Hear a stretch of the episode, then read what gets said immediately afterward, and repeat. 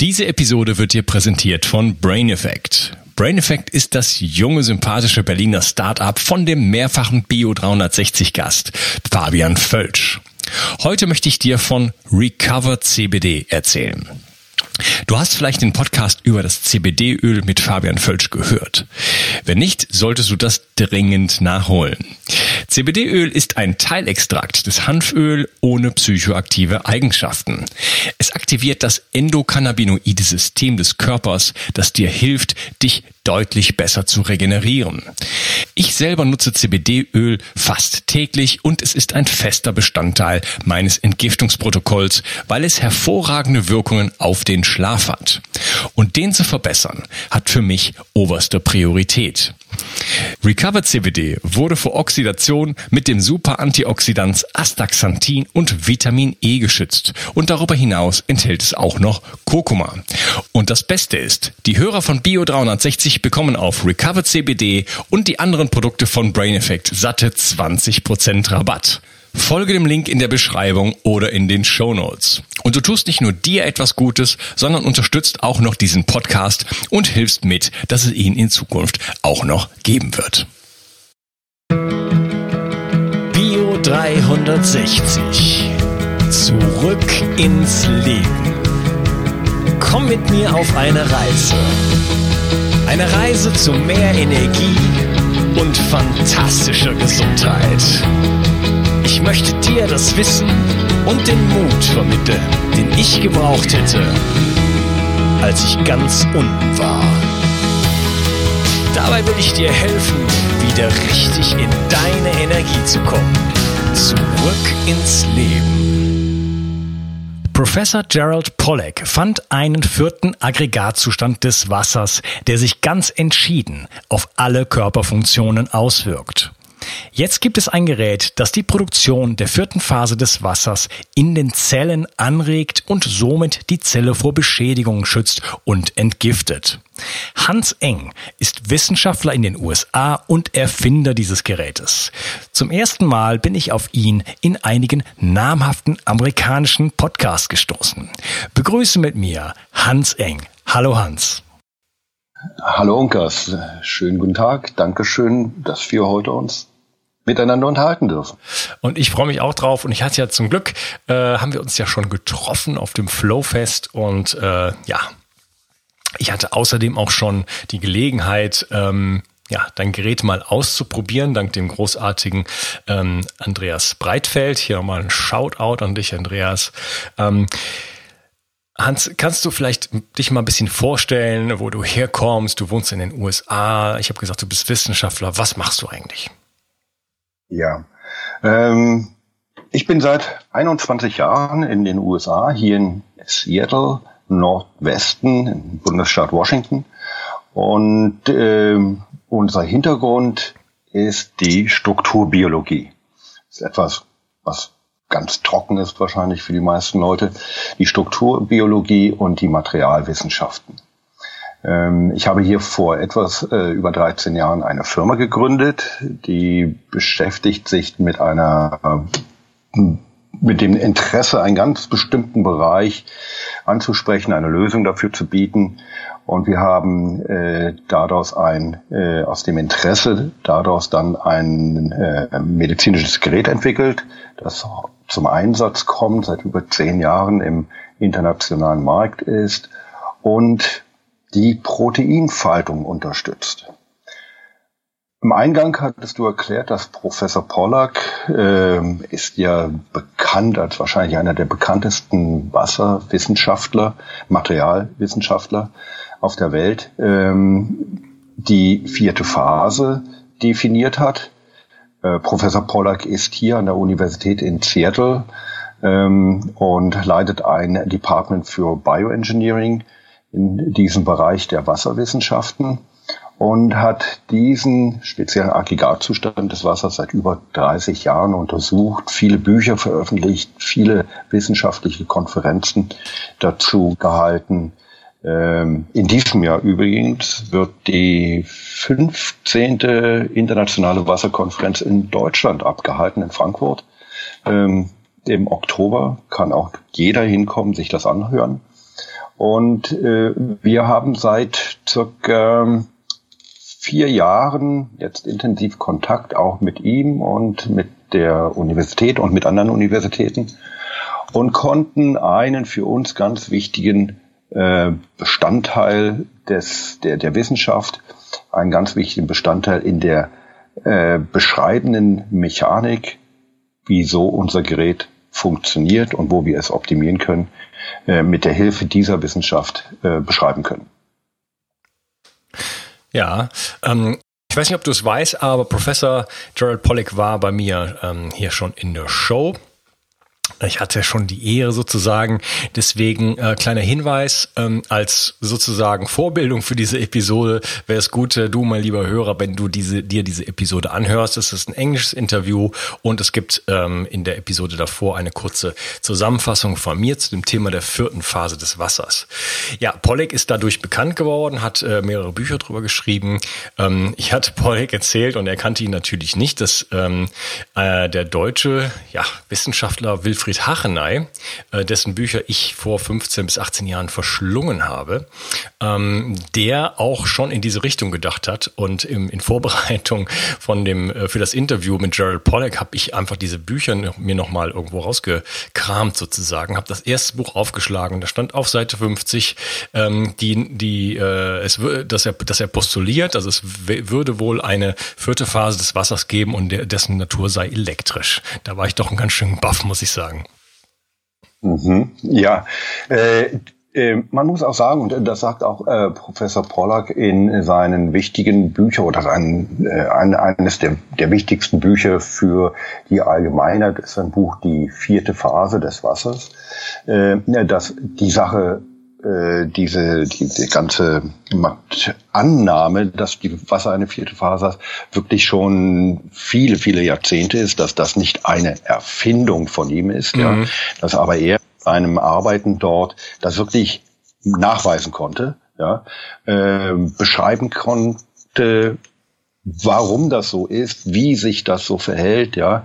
Und aufgrund dieser intensiven Arbeiten, die in vielen verschiedenen Richtungen in der Physik äh, gehen, konnte das dann von anderen sagen, äh, Bereichen wie in der Chemie, in der Biologie, in sogar in der mechanischen äh, Materialverarbeitung ähm, äh, aufgenommen werden, dort äh, eingebaut werden in, in neue Theorien und neue Ansätze, äh, so dass es wirklich vollendlich jetzt greifbar und umsetzbar geworden ist, das Wissen um die sogenannte vierte Phase. Mhm, okay. Lieber Hans, dein Mikro äh, raschelt so ein bisschen am Revers. Ähm, vielleicht kannst du uns ja mal so ein bisschen erklären, ähm, einfach so mal so einen kleinen Ausblick geben, dieser, dieser Nanovi, das Gerät, was du gebaut hast, ähm, bevor wir jetzt da wirklich einsteigen und was, was ist die Beziehung zu, zu der vierten Phase des Wassers? Was ist das für ein Gerät? Was macht das? Wie muss man sich sowas vorstellen? Ja, ähm, das Gerät selbst, muss man sich vorstellen, ist ungefähr so groß wie ein kleiner Computer, ja, ähm, steht auf dem Tisch, wird in die Steckdose gesteckt und wir naja, also eher so, eher so ein C64. ja, ja, ja, ganz genau, ja. Also kein Laptop oder sowas, ja. Ähm, und dann sitzt man vor dem Gerät, aus dem Gerät, an dem Gerät ist ein, ein ähm, wie nennt sich Schwanhals, ja, so ein flexibler Schwanhals. Aus diesem Schwanhals kommt ein Luftstrom heraus, in dem eine Luftfeuchtigkeit ist, die bei uns in dem Gerät speziell behandelt wurde. Und diese Luftfeuchtigkeit atmet man ein. Das kann man während der Arbeit machen, das kann man während des Workout machen, während des Buchlesens, Fernsehschauens. Also ist also eine, eine Tätigkeit, die man eigentlich nebenher, neben anderen Tätigkeiten machen soll. Ähm, wir benutzen es zum Beispiel alle während der Arbeit im Büro.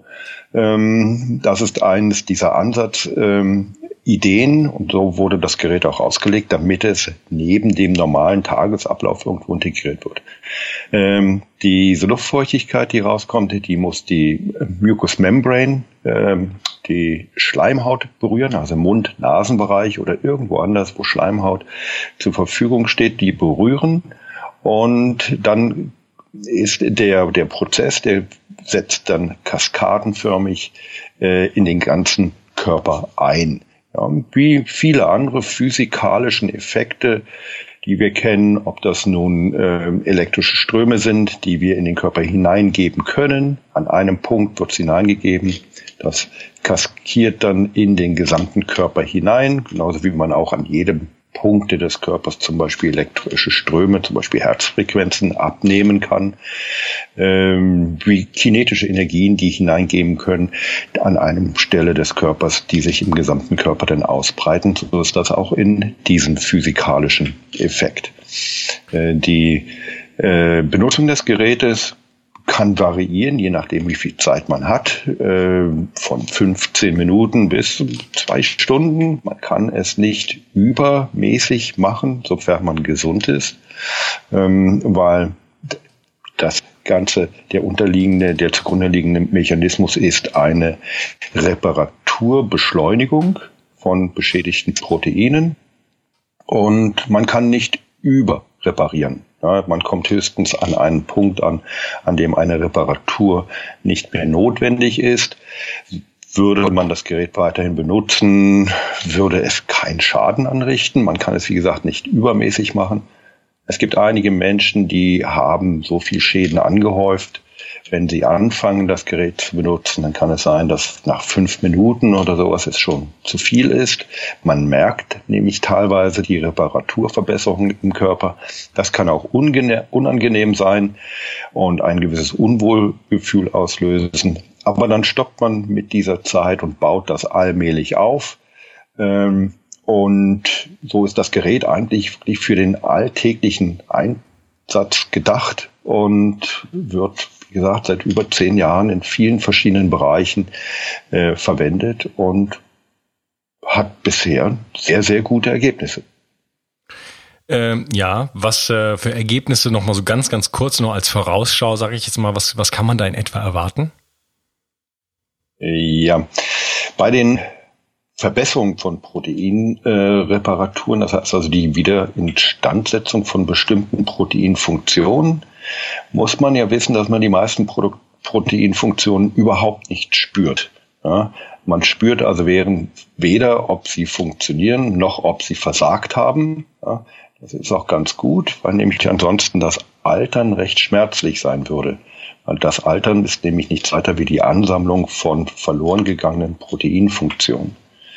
Ähm, ein kleiner Bereich, den wir feststellen können, der bewegt sich dann in unserem, ähm, ich meine, in unserem autonomen Nervensystem könnten wir sagen. Also wir spüren, ob wir konzentrierter werden, wir spüren, ob wir müde werden, wir spüren, ob wir mehr Energie, mehr Vitalität bekommen.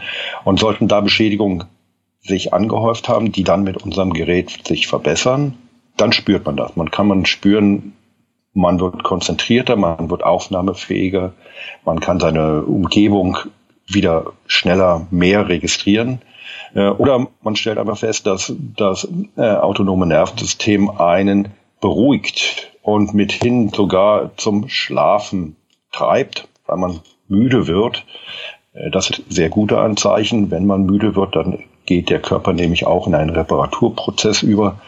Ähm, und, und das ist dann, wie gesagt, alles sehr individuell. Es hängt davon ab, wie der individuelle Beschädigungs, äh, wie hoch das Beschädigungspotenzial war und wo es einen getroffen hat.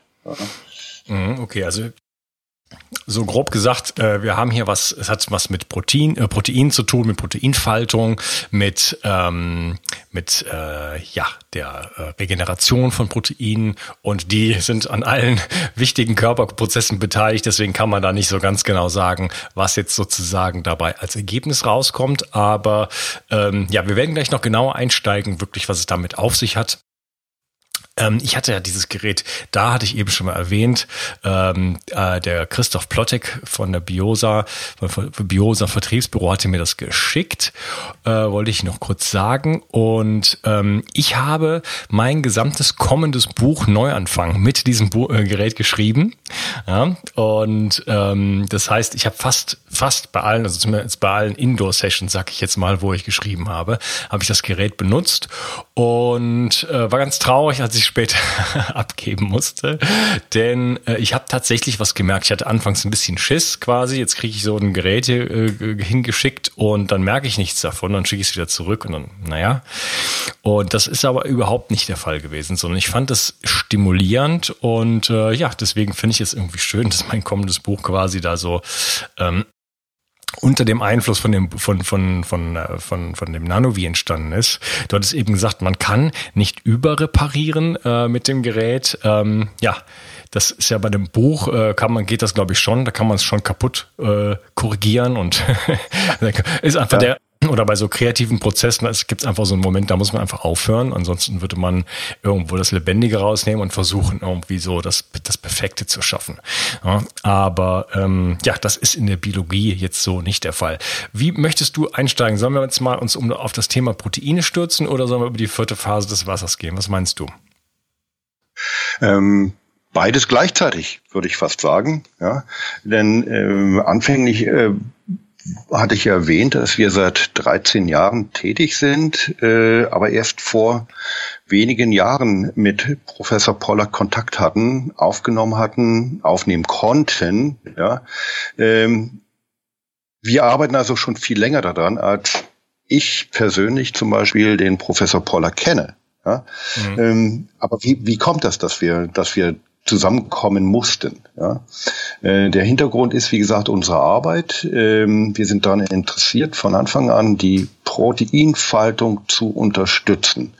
Und da ist ein wichtiger äh, Prozess ist die äh, der Vorgang, der Mechanismus der Proteinfaltung. Und das wurde schon 1959 postuliert, dass das eigentlich nur ein Entropiewechsel, ein thermodynamischer Vorgang ist, kein chemischer Vorgang, der angestoßen wird, sondern ein Entropiewechsel, der auf Ordnungsänderung beruht.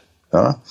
Äh, das bedeutet, wenn ein Medium, das einen, eine geringe Ordnung hat, umgeben wird mit einem anderen Medium, das eine höhere Ordnung hat, dann wird irgendwann der Tipping Point kommen und die Ordnung überspringen, ja, und die höhere Ordnung wird in das Medium der niedrigen Ordnung gehen. Die höhere Ordnung wird verloren gehen in dem umgebenden Medium und das ungeordnete Medium wird dann eine Ordnung dadurch erhalten. Mhm. Das ist ein Vorgang. Ja, das heißt, das ja. heißt, äh, wenn ich meine Wohnung aufräume, äh, hat das letztendlich den Effekt, dass es auch in meinem Kopf dann irgendwann ein bisschen aufgeräumter wird, ich klarer denke und vielleicht äh, ja meine Arbeit leichter nachgehen kann. Ja, ja, ganz genau. Man kennt das zum Beispiel auch aus der Kindererziehung. Ja. Wenn die Kinder ihr Kinderzimmer aufräumen sollen, dann sollten die Eltern ein gutes Beispiel sein und ihre Umgebung aufgeräumt halten. Ja. Man kennt das aus Büros. Ja. Wenn ich meinen Schreibtisch ordentlich erhalte und alle anderen um mich herum, dann wird auch derjenige, der ein bisschen ähm, unordentlich war, irgendwann seinen Schreibtisch auch aufräumen. Ja, ähm, das sind jetzt mal ganz so soziale Ordnungs-Entropiewechselbeschreibungen. Ja. Aber solche Entropiewechsel äh, sind eine ganz wichtige Sache. Alle Explosionen zum Beispiel, die wir kennen, oder die meisten Explosionsvorgänge, die wir kennen, beruhen auf Entropiewechsel. Ja. Äh, das sind keine äh, großen chemisch eingeleiteten Vorgänge. Ja.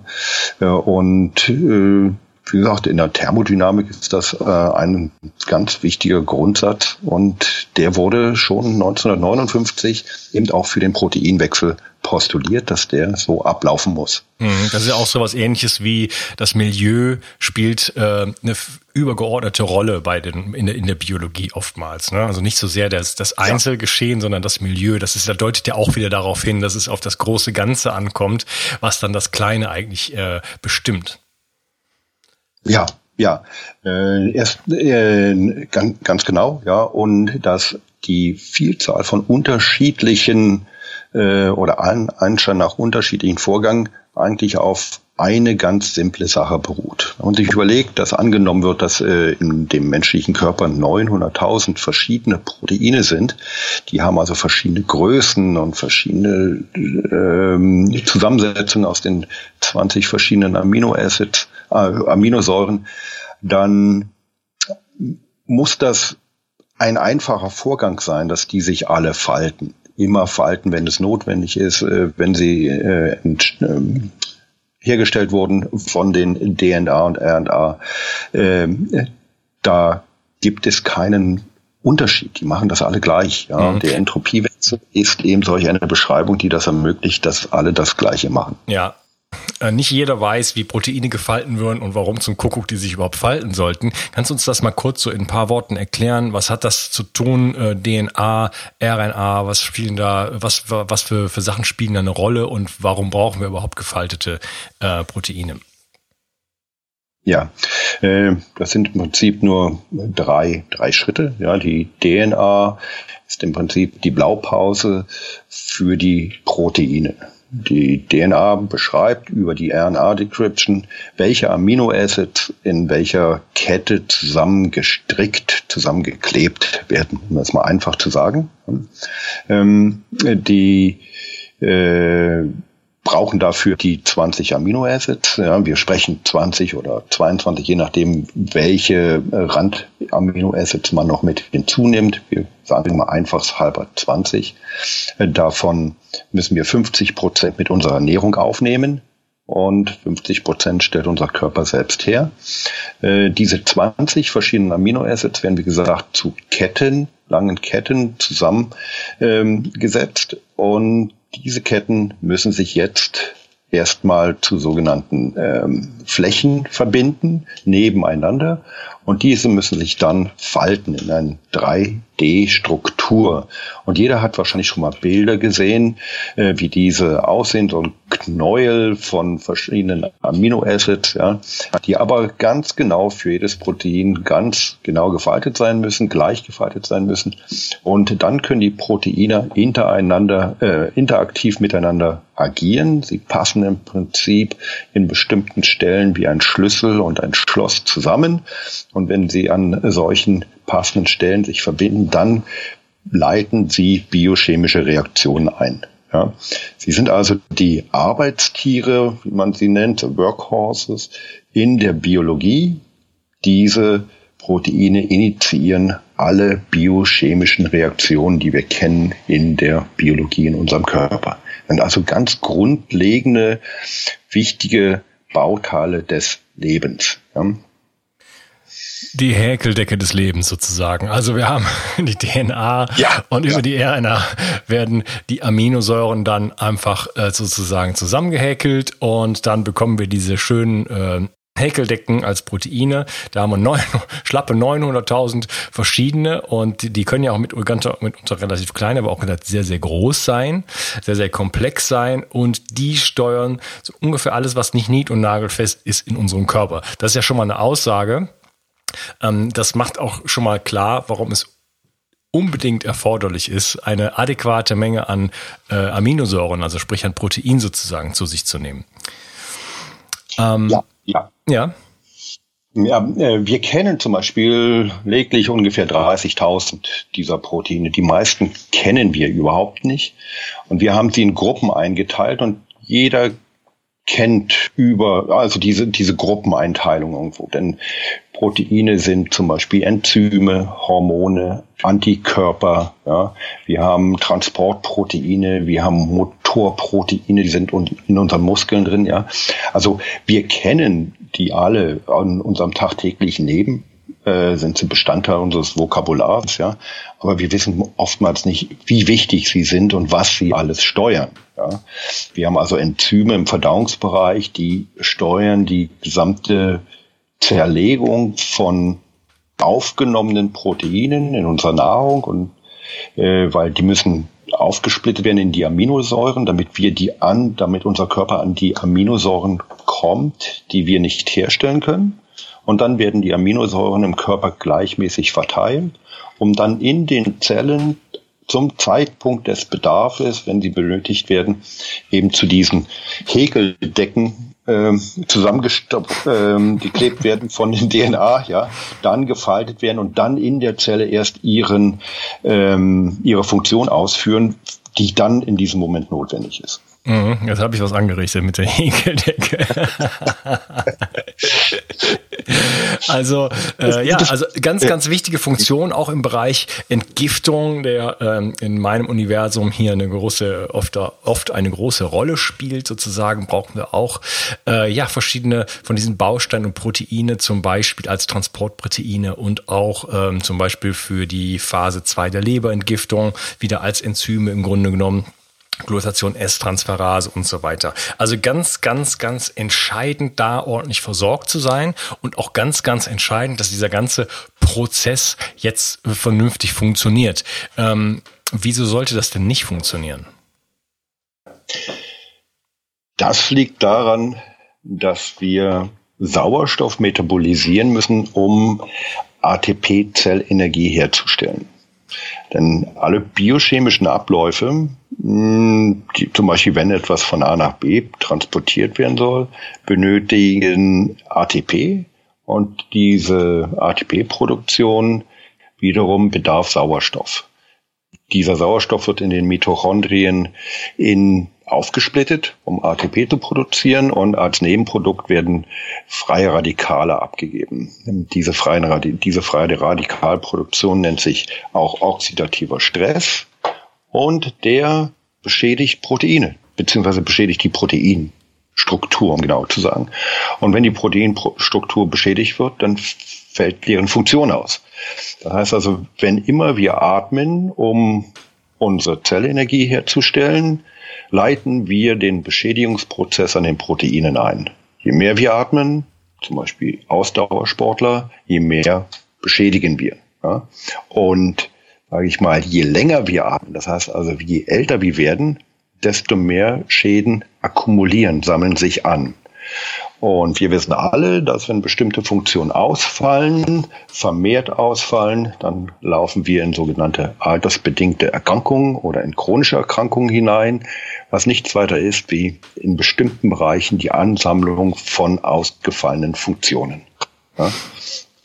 Genau, also auf du Deutsch, ja, ich habe heute so, so, eine, so eine Bierlaune irgendwie. Wo gehobelt wird, fallen Späne.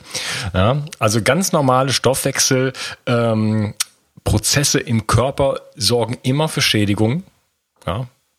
Und ähm, ja das, das, das muss einem erstmal klar sein. Ne? Also wenn man einmal einatmet, dann schädigt man seine Zellen, schädigt man seine Mitochondrien, letztendlich schädigt man seine Proteine. Ähm, das ist ein, eine paradoxe Situation. Also die, die äh, Mitochondrien zum Beispiel äh, emittieren die freien Radikale, die dann wiederum auch die Mitochondrien sozusagen selber auch ähm, zerstören können. Das Ganze hat sich die Natur aber wie immer eigentlich ganz nett ausgedacht und äh, da kommt es immer so auf die Balance an. Das heißt, da dem Ganzen steht dann wahrscheinlich auch einiges gegenüber, oder? Ja, natürlich. Die, die Natur versucht, äh, sich über, über Millionen Jahre weiterzuentwickeln und wir sind garantiert nicht am Ende der Entwicklung. Ja. Äh, eines der wichtigen Sachen, die wir auch schon seit über 40 Jahren kennen, ist die Antwort darauf mit den Antioxidants, ja, also mit den Antioxidanten, die im Körper hergestellt werden, auch dann im Moment, wenn sie benötigt werden und nicht dort abgelagert sind und abgerufen werden. Ähm, dort versucht die Biologie den ähm, freien Radikalen ein, sozusagen Opfermoleküle zur Verfügung zu stellen, mit denen sie sich verbinden können, damit sie nicht sich mit anderen wichtigen Molekülen verbinden. Aber wir wissen auch heute, dass das chemische Reaktionen sind, die Antioxidants mit den freien Radikalen. Chemische Reaktionen in diesem Fall erzeugen Wärme. Ähm, werden die sich also dicht neben einem Protein verbinden, dann wird diese Wärmeabgabe auch Proteinstruktur beschädigen. Ja, also selbst diese bisherige oder diese, diese zur Verfügungstellung von Opfermolekülen, dieser Antioxidant sorgt dafür, dass nicht die alle Schäden dadurch vermieden werden. Ja. Wir altern trotzdem, biologische Systeme altern trotz der ähm, des, des äh, Vorhandenseins von Antioxidants. Mhm, okay, ja, also wir haben ja auch schon eigene, körpereigene Antioxidantien, wie zum Beispiel Glutathion, für das auch verschiedene Aminosäuren ähm, ja, benötigt werden, die zum Beispiel auch ein Bestandteil von meinem Protokoll in richtig entgiften sind. Ähm, Antioxidantien haben ja lange so als die Wunderwaffe gegolten und äh, viele Menschen haben lange gedacht oder denken vielleicht heute noch, je mehr, desto besser. Ja, OPC und Resveratrol und so weiter was nicht alles gibt und äh, Acai-Beeren und äh, äh, Blaubeeren und so weiter äh, in, in, in rauen Mengen und in Kapseln. Ähm, jetzt hat sich herausgestellt, dass äh, das vielleicht nicht der richtige Weg war, denn äh, die Natur hat sich wahrscheinlich was dabei gedacht und wir brauchen zum Beispiel auch eine bestimmte Anzahl der, äh, von freien Radikalen, um zum Beispiel auch äh, Bakterien und Viren im Schach zu halten. Ja, also das ist, ist, ist nicht nur etwas, was uns zerstört, zerstört, sondern was auch biologische Funktionen hat und deswegen ähm, ja, kann man da nicht äh, wild um sich schießen und versuchen, das alles sozusagen äh, platt zu bügeln, sondern äh, da geht es wiederum, wie ich eben schon mal gesagt habe, um, um die Balance, um den Ausgleich. Ganz absolut richtig. Ja, wir wissen seit auch da, seit über 20 Jahren, die Wichtigkeit äh, über die Wichtigkeit der freien Radikale. Sie sind unser Schutzschild. Ja. Äh, hätte ich keine freie Radikale, dann würde ich keinen Mückenstich mehr bekommen wollen oder keinen Splitter im Finger mehr haben wollen, denn die freien Radikale, die verursachen die Entzündung. Die Entzündung ist ein immens wichtiger Schutzschild und das sind nur jetzt mal kleine Beispiele. So geht es mit jedem Virus, den wir haben, mit jedem mikrobiellen Angriff, den wir haben. Das ist ein ganz, ganz wichtiges Schutzschild.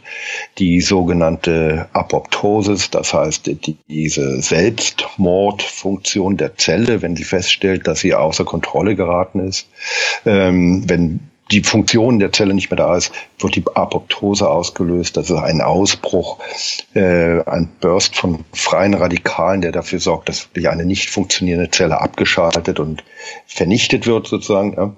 Das sind ganz wichtige Abläufe, die zum Beispiel, wie du gesagt hast, in dem Detoxifikationsablauf ganz, ganz wichtig sind. Ja, wenn man fest, wenn der Körper feststellt, dass eine bestimmte äh, Zelle zu stark beschädigt ist, weil sie zu stark ähm, toxologisch angegriffen wird, dann wird sie ausgeschaltet ja, und eine neue Zellgeneration wird dann initiiert. Also sie sind sehr wichtig, die freien Radikale. Mhm, okay. Ich würde sagen, äh, lass uns doch mal an dieser Stelle die Episode unterteilen und ich würde mich gerne im nächsten Teil mit dir weiter unterhalten, noch über das Thema Proteine. Das nämlich, da sind wir noch nicht durch und das, das finde ich ein sehr, sehr spannendes Thema und dann werden wir so langsam den Übergang finden, ähm, ja, wie kann jetzt der Nano-Bi wirklich dabei helfen, das zu unterstützen und äh, ja, dann kommen noch viele weitere interessante Themen. Ich danke dir, dass du heute dabei warst und wünsche dir einen schönen Tag. Mach's gut, Hans. Ciao. Dankeschön, Unkas. Wenn dir mein Podcast gefällt und du mich unterstützen möchtest, dann hast du jetzt die Möglichkeit, für deine Einkäufe einen speziellen Amazon-Link zu benutzen, der mir zugutekommt.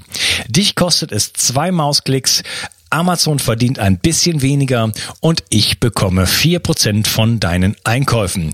Gehe dazu auf bio360.de slash ich helfe dem Projekt und dort findest du einen Amazon-Link und den kannst du dir in deine Lesezeichen ziehen, sodass du mich bei all deinen Einkäufen bei Amazon ein wenig unterstützt. Wie gesagt, das ist mit ein paar Mausklicks getan, kostet dich keinen Cent und mir tust du damit einen riesengroßen Gefallen. Ich danke dir und wünsche dir einen wunderschönen Tag. Ciao, dein Unkas. Bio 360. Zurück ins Leben. Komm mit mir auf eine Reise. Eine Reise zu mehr Energie und fantastischer Gesundheit. Ich möchte dir das Wissen und den Mut vermitteln, den ich gebraucht hätte, als ich ganz unten war. Dabei will ich dir helfen, wieder richtig in deine Energie zu kommen. Zurück ins Leben.